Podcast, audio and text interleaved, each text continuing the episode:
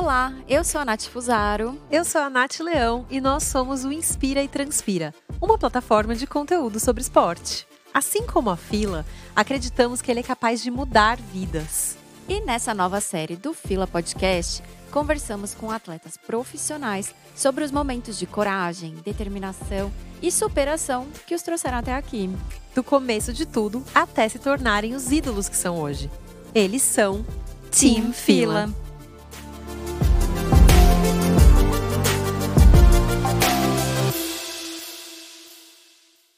A fila acredita que o esporte precisa de mais ídolos. E nós também. Na verdade, a sociedade precisa olhar para o esporte e para os atletas com mais admiração, da mesma forma que olhamos para os artistas, por exemplo. Porque a gente sabe que para escrever uma história no esporte profissional é preciso altas doses de coragem e determinação. Não basta só ser bom, é preciso superar a tudo e a todos. A boa notícia é que quando um atleta deixa sua marca, ele inspira as gerações futuras. E o convidado deste episódio está ajudando a escrever a história da canoagem de slalom no Brasil. Um prazer falar com você, Pedro Henrique Gonçalves da Silva, mais conhecido como PP. Bem-vindo! Oi, Na... Oi, Nath! Oi, Nath! Tudo bem? É um prazer enorme estar aqui falando com vocês, estar aqui falando, conversando com uma marca tão grandiosa no mundo, né? O que nós esportistas almejamos ser, é, ser tão grandioso quanto a, quanto a fila, é, inspirar tantas gente, tantas pessoas, né? E para mim aqui hoje está contando um pouquinho mais da minha história, um pouco mais do slalom, fazendo esse bate-papo com vocês e com a galera de casa, porque isso é para a galera de casa, né? É, tá sendo um, muito, muito legal. E vamos lá, trocar essa ideia Legal. Eu quero começar já fazendo a leiga aqui, porque tem um monte de gente ouvindo esse podcast. A gente tem atletas de várias modalidades. É, e eu queria que você explicasse pra gente o que, que é o slalom. Qual é essa modalidade que você pratica que não é tão popular assim, né? Ou só eu que não sei exatamente do que se trata? Olha, Nath, ela não é popular. Ela é, ela é um esporte. A canoagem em si é um esporte europeu. O slalom, a canoagem slalom é ainda mais europeia um esporte feito para os europeus. Então a gente entrou ali meio de gaiato nessa história e a gente é novo ainda na canoagem é, slalom no Brasil. E a canoagem slalom consiste em descer corredeiras. É, as corredeiras, as provas internacionais são quase todas feitas em corredeiras artificiais, é, onde as balizas são penduradas é, de acordo com a corredeira e tem as balizas verdes e vermelhas. Você tem que concluir o percurso passando por essas balizas com as penalidades. As penalidades quais são? De dois segundos, se você toca numa baliza, esbarra colete, remo, capacete, ou você mesmo, são dois segundos acrescidos no tempo, tempo final, ou 50 segundos se você perder uma baliza dessa.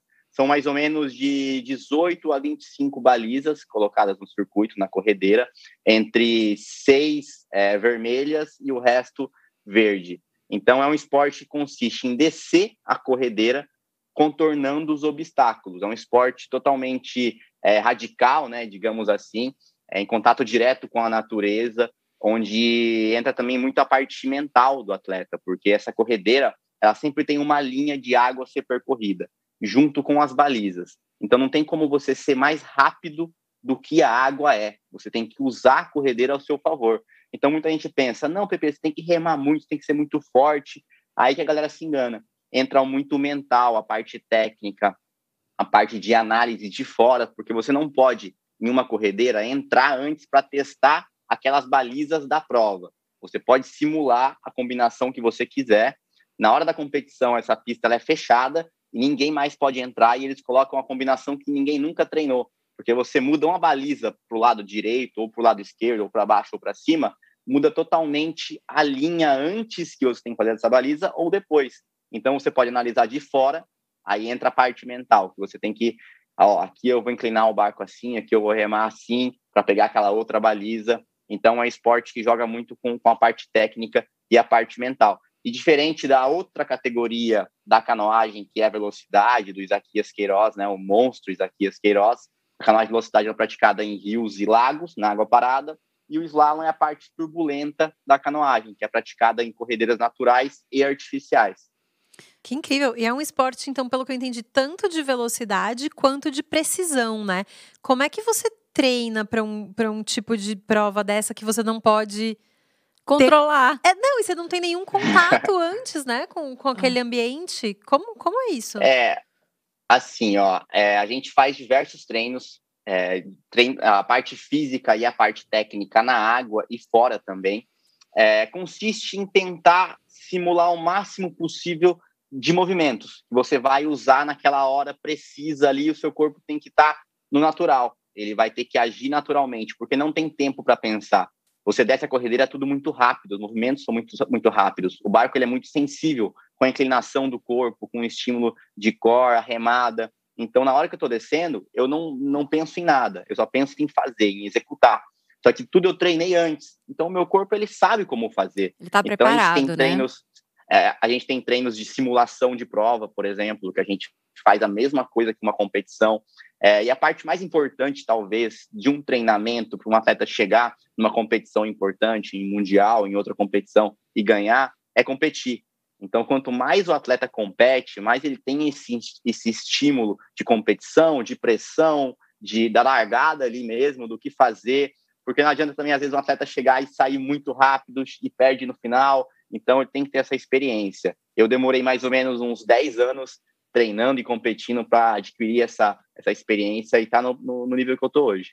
Era isso que eu ia te perguntar. Como é que um menino do interior de São Paulo, Sul é isso o nome da sua cidade natal? Aí, Natal? Ó, aí você vai criar um pouco, um pouco de, de intriga lá, porque igual quando em 2016, né, saiu a notícia PP de Sul e na verdade eu nasci em Sul e me mudei muito, muito cedo para Piraju, que é uma outra cidade que eu carrego comigo, tenho tatuagem é, da cidade e tudo, enfim. Estou apaixonado por essa cidade, Isso pela região ali, digamos assim. Uhum. Então, na certidão de nascimento, em todas as notícias sai que eu sou de Pau Sul. Mas, uhum. na verdade, eu desde novinho já me mudei para Piraju e foi a cidade que mudou minha vida. E como é que você foi parar na canoagem slalom? É uma, uma longa história, vamos lá. Eu acho que mais ou menos 2003, né? Naquela época, a gente lembra que não tinha celular, não tinha redes sociais, não tinha computador. Então, a gente tinha que procurar atividades mais próximas da gente para a gente, para a criançada realmente, sabe? Era jogar bola na rua, eram os projetos que tinham de futebol, de vôlei, etc. E eu, como um bom ariano, né, que sou, gosto muito de estar em movimento, gosto de estar competindo alguma coisa, para o ímpar, futebol. Fazia todo tipo de esporte. Comecei no skate, fui para a escolinha de futebol, fui para o tênis de mesa, capoeira, é, muay thai, fiz tudo. Só que na época, a seleção brasileira de canoagem velocidade treinava em Piraju. Piraju tem um rio que corta a cidade no meio. E para a gente era muito incrível, né? A gente acompanhar aqueles atletas competindo mundiais e competições levando o nome da cidade que a gente estava, do país, então todo mundo ficava assim. E junto com isso, tinha muita criança que ia no rio nadar, porque o rio corta a cidade no meio, é inevitável. Eu ia nadar, meus, minhas irmãs, meus amigos, todo mundo. Então morria muita criança afogada no rio Paranapanema, no rio corta Piraju.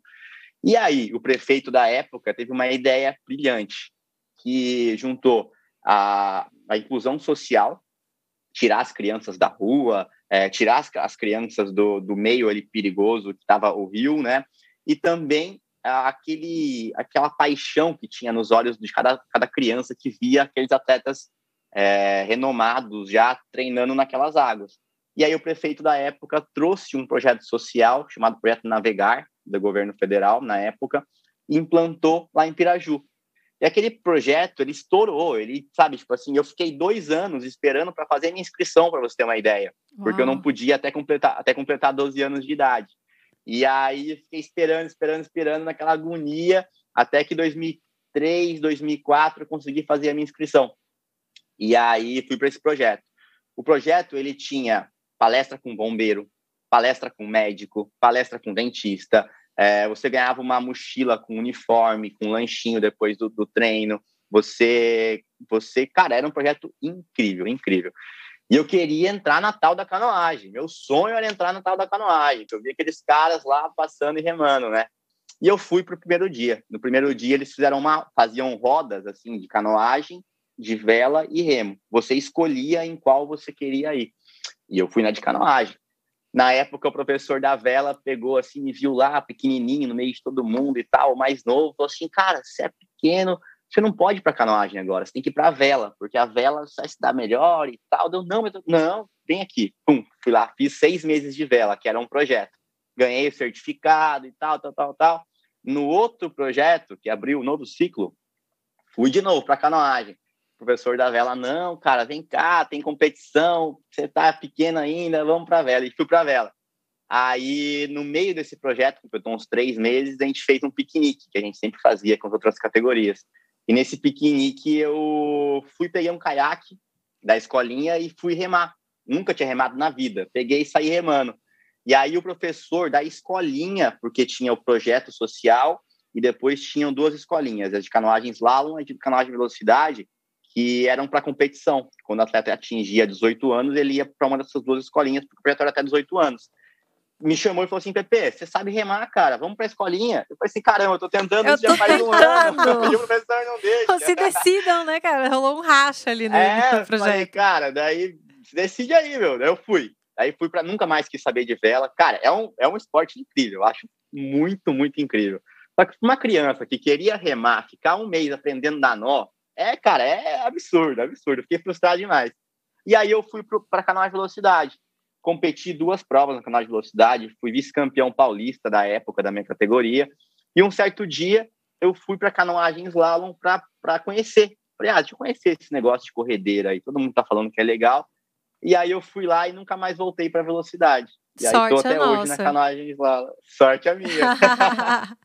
Ô, Pepe, e, bom, primeiro eu quero dizer que, gente, eu conheço algumas pessoas de Piraju. Aqui, ó, é todo mundo caipira, tá? Eu sou de Bauru. Eu sou de Rio Ah, tá, Claro. brin- tá brincando que você é de Bauru? Eu sou Ah, de Bauru, não. aqui tá tudo. Jagu, ó, pra A- ser mais precisa, a de cida- Agudos. A cidade sem, limi- sem limites. Eu sou de Agudos, que é ali, Agudos, Agudos, Bauru, tá, pertinho tá todo mundo ali junto. Porta, porteira, portão, casa. exatamente. Tá Você tá ouvindo esse podcast já deve ter percebido. Que aqui todo mundo É. fala porta. Cara, eu, eu tô morando no Rio de Janeiro e todo lugar que eu chego, imagina, chegando um caipira lá em todo lugar, falando porta, porteira, porque não tem como disfarçar. Eu morei oito anos em Foz e não consegui perder nada do sotaque. Não. E eu gosto, eu acho, pô, eu acho legal, acho que tem que levar o sotaque com você. Claro. Também. é vem. E Gente, é, são, as, são as raízes. E Piraju E é eu uma chego, eu- cidade que todo mundo, assim, as pessoas que eu conheço de Piraju têm uma paixão pela cidade que é uma coisa é, surpreendente, assim, Exatamente. é muito surpreendente. Exatamente. E sabe que eu, eu tô, tô escutando você falar do seu começo é, e você ter começado num projeto social e tá onde você tá hoje, entre os melhores do mundo, cara, mostra como o incentivo ao esporte pode, de fato, mudar vidas, né? É, eu queria que você contasse um pouquinho pra gente do papel da natureza nessa sua prática, porque você falando do rio, da potência da água, é um esporte que tem uma relação muito forte com a natureza, né? Eu hoje surfo, então eu tô, meu, meu olho tá brilhando, assim, escutando você falar do rio. Queria que você falasse um pouquinho dessa relação com a natureza e depois que você contasse como é que isso foi ficar tão sério. Como que esse seu professor aí virou e falou assim: cara, eu devia ter deixado ele ir pra canoagem mais cedo, que isso aqui vai virar coisa séria. Olha, eu acho que assim. é, primeiro eu vou começar contando um, um dia que me marcou muito, cara. Foi uma coisa que aconteceu faz um ano que até hoje eu penso nisso com muito carinho. Uma amiga minha que fazia ginástica chegou em mim, estava conversando e tal, descontraída, achou, Pepe, cara, como que você consegue, cara, falar do seu esporte com tanto amor assim, é, num dia de folga seu, você ir descer uma cachoeira, você ir remar, você gostar de entrar na água para treinar. Eu parei de, de competir, de treinar, eu não quero nem ver ginástica na minha frente, mas eu ia treinar forçada. E aí eu parei para refletir muito nisso. E com esses tempos de pandemia, eu também notei muito, muito isso, sabe? Então eu tenho a sorte de praticar um esporte que eu tenho contato direto com a natureza. E esse esporte me ensina coisas, valores, todos os dias. Sejam valores ambientais, sejam valores de, de disciplina, sejam valores de, de, cara, se você não entender aquele fluxo de água que ele leva para a pedra, você vai na pedra, tem que contornar aquela pedra. Às vezes o ponto mais rápido não é a baliza, o ponto A ao B direto. Eu tenho que fazer uma manobra longa. E assim é a vida, sabe? E eu acho que todo dia eu tá treinando, eu tá me reapaixonando por esse esporte, porque eu entro na água para treinar, cara, tem treino que eu quase vomito, tem treino que dá teto preto, tem treino que eu, que eu fico realmente exausto, exausto. Mas acabou, acabou aquele treino, às vezes eu fico 10, 15 minutos ali brincando na água, surfando com o caiaque, fazendo manobra, sorrindo, me divertindo. Então, eu acho que esse contato com a natureza e ser um esporte que eu sou apaixonado, que eu gosto de estar na água, faz toda a diferença. E também esse contato com a natureza. Eu tenho a sorte de ter um esporte e, cara, eu vou para lugares incríveis. Tem hora que eu, eu, tô, eu tô na República Tcheca agora, para quem não sabe, eu tô em treinamento agora na República Tcheca para essa prova. E esses dias atrás eu fui para uma pista aqui, que ela só abre duas vezes por ano, que é água de degelo e tal, então é uma das pistas mais fortes do mundo. E eu parei, me parei, parei para pensar assim, uma hora que tava treinando, falei assim, cara, olha onde eu tô, cara, no meio da República Tcheca, no, no nada do nada, natureza incrível, incrível, só os passarinhos e eu assim, a água, sabe? Que sorte que eu tenho de praticar esse esporte e fazer o que eu amo, ser bem sucedido nisso e todo dia me reapaixonar com isso. E durante a pandemia foi muito importante isso também para mim, sabe? Esse contato direto com a natureza. E qual que foi a outra pergunta mesmo? Esqueci. a outra pergunta foi aqui. como é que isso virou coisa séria? Como é que isso virou profissão? Porque de você ser um menino que adora brincar no rio, como tantos do interior, né? A gente sabe. É, e até talentoso na, na, na, canoagem ou no seu esporte, disso para virar um dos melhores do país, pô, tem e um caminho, mundo. né? Como é. é. que isso aconteceu? Olha, é, tudo aconteceu muito rápido. Eu já estou há 15 anos nessa, nessa, nessa pegada, né, digamos assim, e para mim parece que foi ontem, porque passa muito rápido todo ano, né? Eu, cara, tem, teve ano que eu fiquei, que eu voltei para Piraju uma vez só no ano. Eu sempre vivo com a mala dentro do carro, viajando. morei oito anos em Foz, então sempre em hotel, sempre treinando, competindo. Então essa rotina, ela faz com que tudo passe muito rápido. Então, desde o começo, lá em Piraju, é, e até hoje, eu não considero assim como um trabalho, sabe? Porque realmente, como eu te falei, eu me apaixono todos os dias, sabe? É, eu acordo assim, cansado e tal, vou treinar, cara, às vezes eu dou um sorrisão, falo, caramba, cara, que sorte que você tem, que sorte que você tem. É lógico, teve muito trabalho, teve muita coisa envolvida, mas eu não considero como um trabalho, porque realmente é, é, é o meu lazer, é o meu ganha-pão, né? É o meu trabalho, digamos assim, mas é também o meu lazer, é onde eu me sinto feliz, é, é onde eu conheço muita gente, é onde eu volto para Piraju, a senhorinha lá do, do, do mercado me abraça, fala, não, agora não abraça, né? Mas me abraçava, dá um toquezinho assim, um soquinho, e fala, Pepe, eu torço por você, Pepe, eu escuto você na rádio, e você, pô, você é exemplo para mim. Pessoas mais velhas, falar que eu sou exemplo para elas, para os filhos, os filhos dela. Então, acho que para mim isso é uma coisa que, cara, faz eu, eu não levar isso como um trabalho. Mas quando eu vi que a coisa começou a ficar mais séria, foi quando com 16 anos, um dirigente da, da confederação me ligou, Argos Rodrigues, o nome dele, falou: Pepe, é, a gente não tem equipe aqui em Foz, a gente não tem é, estrutura nenhuma, a gente só tem o canal artificial aqui em Foz e eu quero você aqui. Eu vou comprar uma briga com todo mundo no Brasil. A gente não tem seleção mais, porque o nível do, dos atletas caiu muito, mas você, eu vejo um futuro em você, a gente quer você aqui. Eu desliguei o telefone, fui falar com a minha mãe. Falei, mãe, vou para Foz. Sei que, que Foz, moleque? Você tá maluco? Foz do Iguaçu passou no, no Fantástico ano passada, que é a cidade do Brasil onde mais morre adolescente no, no, no cidade que mais morre adolescente no Brasil. Você tá maluco? Como sai para Foz? A gente não tem dinheiro para te manter lá, não. Tem 10 reais para te dar. Eu falei assim, mãe, com todo respeito, respeito demais a senhora, mas eu não estou perguntando para a senhora. Eu vou de um jeito ou de outro eu vou. Vai ser o divisor de águas para mim, já esperando já, né? Já aqui eu, o chinelo voar. Boca, né? Mas já falei, ó, com o maior respeito, mãe, com o maior respeito do mundo. E aí ela olhou dentro do meu olho e falou assim, Pepe, então você vai. Você quer ir? Esse cara aí de Foz, ele bota fé em você mesmo? O cara, o cara tava comprando uma briga enorme, sabe? E aí ela fez uma vaquinha lá na cidade com, com todo mundo, os amigos, comerciantes, me mandava tipo 200 reais por mês é, dessa vaquinha e eu me mantia ah, os gastos pessoais, alimentação, etc, nesse apartamento que eles me, me cederam. E graças a Deus, passei um ano lá, nunca passei fome, mas eu comia arroz com ketchup, aquele steak, sabe? Hoje eu não aguento nem ver aquele steak. arroz com ketchup, miojo. E aí foi o ano que eu vi que, cara, que isso? Se o cara tá comprando uma briga para eu vir para cá, sabe? Se acontece alguma coisa comigo aqui, a responsabilidade é dele. Foz do Iguaçu é fácil conseguir droga, fácil de conseguir arma e tudo isso. Então eu tava tão focado, tão, tão focado nisso de bom que ele que ele estava me propondo, e foi o ano que foi o divisor de águas para mim. A partir desse ano, eu nunca mais perdi um campeonato brasileiro é, e nunca fiquei fora da equipe. Então, fazem 10 anos que eu estou na equipe nacional, disputando mundiais, Copas do Mundo, etc. E faz 10 anos consecutivos que eu sou campeão brasileiro. Então, foi esse ano de 2010 que marcou essa, essa trajetória de, de moleque PP para o, o PP que tinha responsabilidade, que estava ali é, na, com uma responsabilidade dobrada, porque era uma outra pessoa que estava assumindo isso, os riscos, e minha mãe também, pô, deixando minha família e tudo. Então foi esse ano que dividiu o, o menino do, do PP que, que começou a ganhar campeonato, começou e bem. Então, do atleta profissional. Foi... E não né? parou mais, né? Começou o campeonato, começou bem e não parou mais. e aí, joga real quão difícil é se destacar no esporte, de quanta dedicação a gente está falando, em termos de horas, dias de treino, porque você falou assim que você está há 15 anos, né, é, trabalhando com isso, mas como é a rotina, o dia a dia de um atleta profissional do seu nível? Olha, é algo muito, muito duro.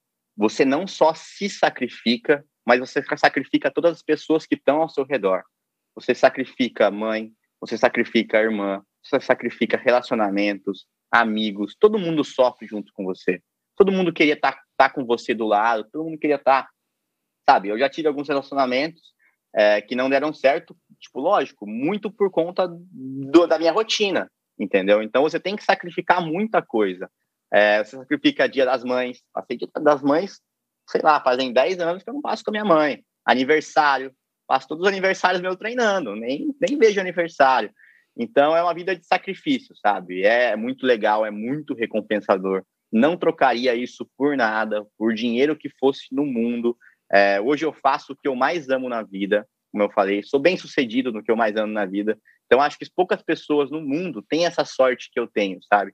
Porque, cara, você tem que ralar, tem que ralar e muito.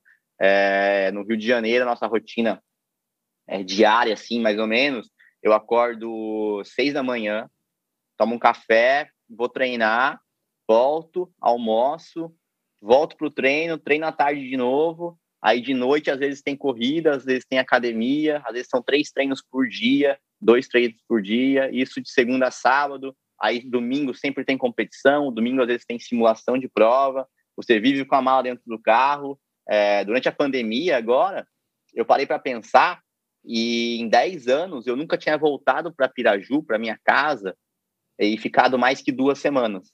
Então imagina, tipo assim, é legal viajar para caramba, pô, tô aqui na República Tcheca e tal, só que, porra, tô aqui sozinho, tô sem ninguém, tô treinando aqui pra caramba, às vezes, tipo, é uma vez por semana que dá tempo de dar um rolê no centro, de conhecer alguma coisa e tal. Então tem toda, todas as privações que você tem que fazer. Só que como tudo na vida, você quer ser um médico, tem que se privar de muitas outras coisas.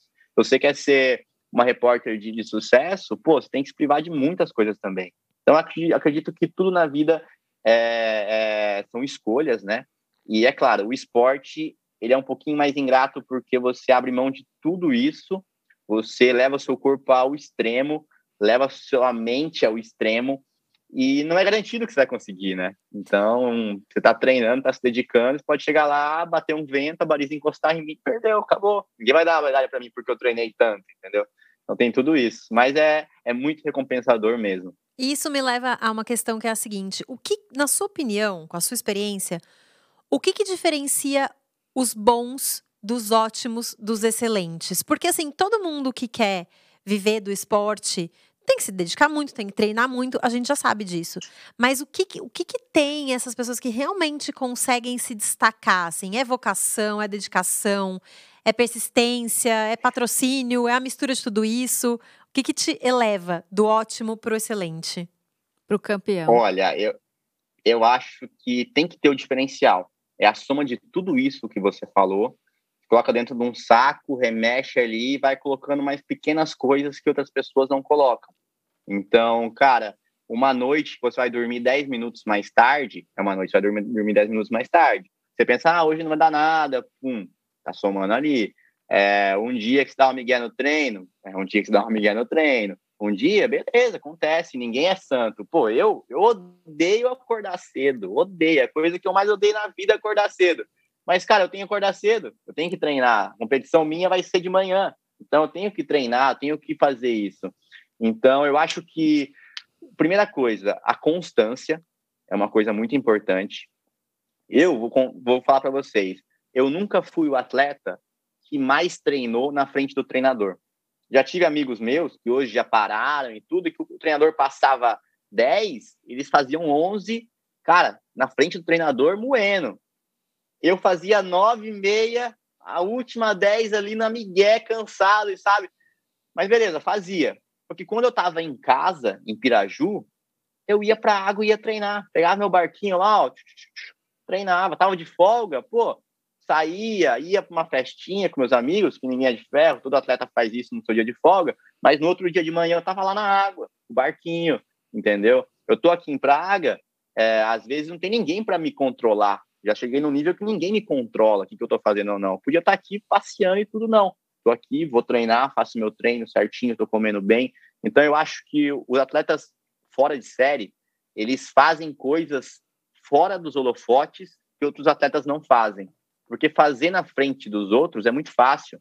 É muito fácil você é, estudar na frente do professor. Mas a hora que chega lá em casa cansado, que você vai pegar aquele livro lá e dar aquela folhada, aí que você vê as pessoas que que estão realmente querendo o negócio. Eu acho que o meu diferencial de estar tá num cenário hoje que era improvável para um atleta brasileiro chegar, também é um pouco de eu gostar de todos os tipos de esporte. Então eu acho que eu tento misturar todos os esportes na hora que eu tô na largada lá. Então, eu gosto muito do caiaque extremo, que é descer cachoeira, descer corredeira, descer rios, sabe, extremos mesmo, com risco de vida e tal. Então, eu gosto disso. E muitas, muitas atletas deixam de fazer isso pelo risco de se machucar e tudo que tem, é real. Isso aí você não Mas contou pra sua mãe, soma... não, né? Eu, eu, ela vê só no Instagram depois. Meu Deus. Ela vê só no Instagram. Então, tipo, é uma coisa que soma para mim depois na hora que toma largada, aquela calma, aquele, aquela, aquele respeito pela natureza que eu tenho lá antes de ser uma, uma corredeira que é difícil, na hora que eu tô na largada, ela também soma. Então, eu acho que eu faço muitas outras coisas que ajudam na hora do treino, na hora da competição, enfim, que, que são um diferencial, né? E eu acho que não adianta, atleta de alto nível, de Olimpíada, está todo mundo no mesmo nível, todo mundo treinou bastante, e você tem que ter um diferencial, você tem que ter uma cabeça boa, você tem que ter aquele ímpeto de ir lá e fazer. E uma curiosidade minha também, que eu acho que isso é, são poucos atletas que têm, eu consigo ir melhor sob pressão. Então, tem muitos atletas que são atletas de treino, né? E uhum. eu não, uhum. eu gosto de pressão. E eu, eu fui criando isso dentro de mim desde o começo. Então, eu ia uma competição boa sob pressão, eu falei assim, caramba, eu vou bem sob pressão. Aí tinha pressão na próxima, eu já ficava mais tranquilo, opa, tá sob pressão, então eu vou bem. Aí eu fui doutrinando isso em mim. Podia ser que, que fosse mentira, sabe? Mas hoje é uma coisa totalmente legal, totalmente que funciona comigo. Eu estou sob pressão, eu sei que eu vou bem, eu sei que consigo agir com essas situações. Então eu acho que o atleta ele tem que também ir criando isso, esses gatilhos dentro, sabe? E não adianta, a competição vai ser pressão, não tem conversinha. É, na hora que você estiver lá na largada de um mundial, de uma prova importante, não espera que não vai, não vai ter pressão. Vai ter e vai ter pra caramba. Você tem que estar acostumado com isso e lidar da melhor forma possível. A gente está traçando os momentos que mais marcaram a sua história, da buzina de largada até agora. E deu para perceber que você não chegou aqui de uma hora para outra, né, Pepe? Teve muito esforço envolvido. Não à toa, hoje a fila chega para te apoiar a continuar nessa jornada. Quando você olha para trás, qual situação te marcou como o ponto mais alto da sua carreira até agora?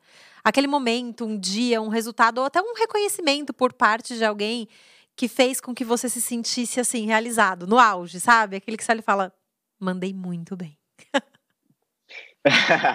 Olha, eu acho que foram, foram bastante, sabe? Porque você vai, você vai começando a ganhar as competições, seja um campeonato paulista, um campeonato brasileiro, então naquele momento, aquilo ali era fantástico. Quando eu ganhei minha primeira medalha, cara, era fantástico aquilo ali. Eu acho que tem que ter isso, sabe? Tem que ter essa vibração nas pequenas conquistas. Porque muita gente, eu acho que acompanha um esportista e tal, e leva isso para a vida como, ah, não, ele, ele mira naquela competição mais alta, eu tenho que ter esse alto padrão, então ele esquece das pequenas conquistas diárias, sabe? Então, para mim, hoje, fazer um treino bom, sair da água feliz, com aquele tesão em remar, para mim é uma conquista, para mim é uma coisa que eu vibro com isso, sabe? Para mim, hoje, ter como treinador um amigo meu, um cara que, que antes de eu, de eu estar onde eu tô, era meu ídolo, para mim é uma conquista. Eu, meu treinador hoje da República Tcheca é um dos principais atletas do mundo, campeão de tudo. Então, para mim, isso também é uma conquista. Então, são várias pequenas conquistas, né, que ao longo desses 15 anos eu, eu levo todo dia. Eu, eu gosto muito de desfrutar da caminhada até as conquistas maiores. Então, para mim, fazem muito sentido essas pequenas conquistas. E como toda moeda tem dois lados, qual foi o pior momento até agora? Algo que te deixou assim mega chateado, inconformado, enfim, para não soltar um palavrão. Nossa, essa essa também vem na minha mente muito fresca assim. O ano era 2012, né? A gente estava treinando para disputar uma seletiva em Foz do Iguaçu. Eu morava em Foz e tal e a gente ia disputar a seletiva continental. É, As nossas vagas elas são divididas em vagas no Mundial, que são 18 a 20 vagas, 18 eu acho, na minha categoria são 18, e depois tem mais uma vaga por continente. Então a gente não conseguiu no Mundial, a gente ia disputar no continente, que era Argentina, México, é, o Canadá, que era o grande favorito, é, Estados Unidos, enfim. E eu com 18 anos, cara, sonhando, né? O sonho da minha vida era participar dessa competição aí, que todo mundo sabe o nome. E fui lá, cara, com a cara e com a coragem mesmo, rasgando, ganhei a classificatória. Os caras já falaram, opa, esse moleque aí não vem para brincar. Fui lá, passei para final. Chegou na final, era uma descida só, zera tudo, quem ganhar a final ganha. Cara, fiz uma prova incrível, até a penúltima baliza. A penúltima baliza, eu toquei o remo na baliza. E aí todo mundo sabe, expliquei lá que uma, um toque é uma penalidade de dois segundos que acrescenta no tempo final. Com o toque acrescido no tempo final, eu perdi em segundo por 0,13 centésimos de segundo. Ai. Então imagina, imagina para um moleque de 18 anos sonhando aquele sonho, sonhando ir para Londres 2012, sabe? Uma coisa que mudaria a minha vida ali. Mudaria financeiramente, é, de tesão no negócio, de treino, de competição e tudo. Então, ali foi muito difícil. Chorei, chorei, chorei, chorei, chorei, chorei um mês. A gente só vê as vitórias, né, gente? A chorando, a gente não vê, mas isso acontece. Imagina o tamanho da frustração, né? E a gente... Sim, mas tem, tem, tem muito ainda. Mas quando a gente tiver mais um tempinho aí, eu conto para vocês. Tem perrengue demais, tipo, de serrar barco em aeroporto. Teve uma vez, vou contar, isso que é bem legal a gente sempre viaja com o barco, né? E o barco, as companhias aéreas, chega lá e fala que é canoagem, os caras pensam que é gigante e não, não levam o barco. Já como pelo preconceito, nem, às vezes nem vê o barco. O barco, nossa, ele tem a, a, o tamanho de uma prancha de surf grande. Só que assusta o nome canoagem, né? E aí teve um dia, a gente estava indo para um campeonato pan-americano no México. É... Foi esse campeonato pan-americano. A gente chegou no aeroporto de Guarulhos, a gente ia embarcar com uma companhia lá, acho que era American United se eu não me engano. É... A gente chegou lá para fazer o check-in e tal, e tinha uma embarcação, ela chama C2, que é uma embarcação dupla. Então ela é um pouco maior, ela é grande realmente, né? A gente chegou lá para fazer o check-in e tal, a moça falou assim: ó, isso aqui vai, isso aqui vai, isso aqui vai, isso aqui não vai. Ah, por que, que não vai? Ah, tem que ter tamanho X. Ela pegou a, a, a treina lá e tadadadada, pum, chegou, faltou 15 centímetros pro. Isso aqui, 15 centímetros, 15 ou 20 centímetros pro tamanho que ela estava é, indicando, né?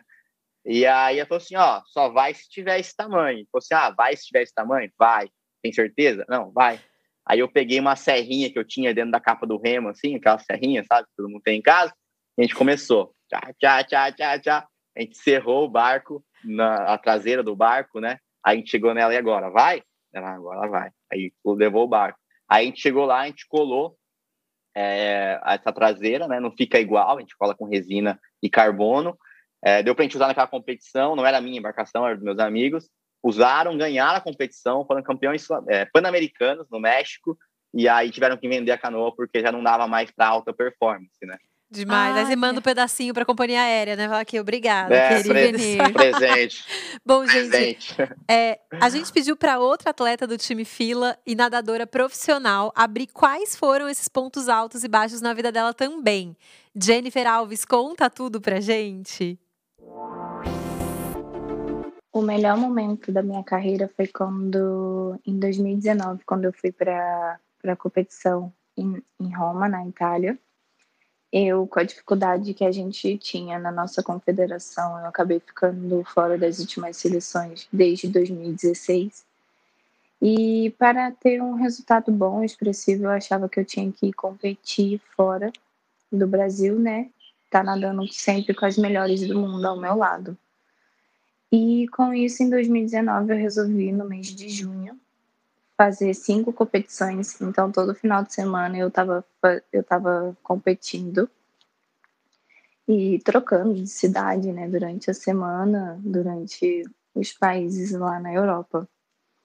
E na última competição, é, eu consegui o resultado que eu sempre almejei, sempre queria, que era bater o recorde sul-americano dos 100 metros peito que durava há 10 anos já, então. E tá ali, né, colocando o dinheiro do meu bolso para estar tá competindo fora, acho que isso me deu mais motivação para correr atrás do que eu queria. E o pior momento foi agora na seletiva, de ter nadado muito, muito bem pela parte da manhã e ter conseguido um resultado muito expressivo e à tarde não ter, por momentos de ansiedade, pressão, né? Não ter conseguido dar o meu melhor, que eu sabia que eu sei que eu consigo esse índice, eu sei que eu treinei para isso. Então, não ter realizado ali no momento, ter uma única chance só também acabou pesando isso na cabeça, não só na minha, tanto de vários atletas, isso foi comprovado, né? Depois da seletiva. Pepe, a gente quer te agradecer por essa conversa deliciosa e por, por mostrar que escrever a própria história depende de nós mesmos. Apesar de jovem, você é orgulho não só para Piraju, Piraju, certo? Falei Piraju. Piraju. certo? Mas orgulho Fale nacional. Fale, fale Pau Sul também. E Pau Sul com- também. Não orgulho. queremos causar Vou pôr no- ciúme no interior de São Paulo, gente. PP é de Piraju e Pau. Sul. Você é orgulho Bauru também, Jaú, região toda, para não dar briga. para Tá Rio. Claro, para o interior de São Paulo, para o Brasil inteiro, com a sua coragem e a determinação em buscar a superação. Então, obrigada, obrigada por esse papo, obrigada por tudo. Obrigada, PP, por essa conversa tão gostosa com a gente. Obrigado, obrigado vocês, obrigado Fila por essa oportunidade de estar aqui também contando um pouquinho mais do PP, da canoagem, enfim, é sempre muito bom, né, ter essa, essa voz e poder divulgar um esporte que eu amo, que as pessoas não conhecem muito bem como é, né, então, pô, acho que eu tenho essa missão de levar para a galera é, esse tesão que eu tenho pela, pelo meu esporte e mostrar também um pouquinho mais desse esporte para todo mundo, né, além das medalhas, eu acho que é, com a medalha, é, a medalha é uma, uma coisa à parte, sabe? Eu acho que a minha missão é muito maior que isso também, que através das medalhas eu posso levar para mais gente. Então, gente, meninas, muito obrigado mesmo de coração, adorei. Obrigada, tá olhando cumprindo super próxima, bem essa, essa missão aí. E pra quem nos ouviu até aqui, não deixem de dar o play nos outros episódios da série Team Fila, do Fila Podcast. Foi um prazer, pessoal. Obrigada. Tchau, tchau. Até a próxima.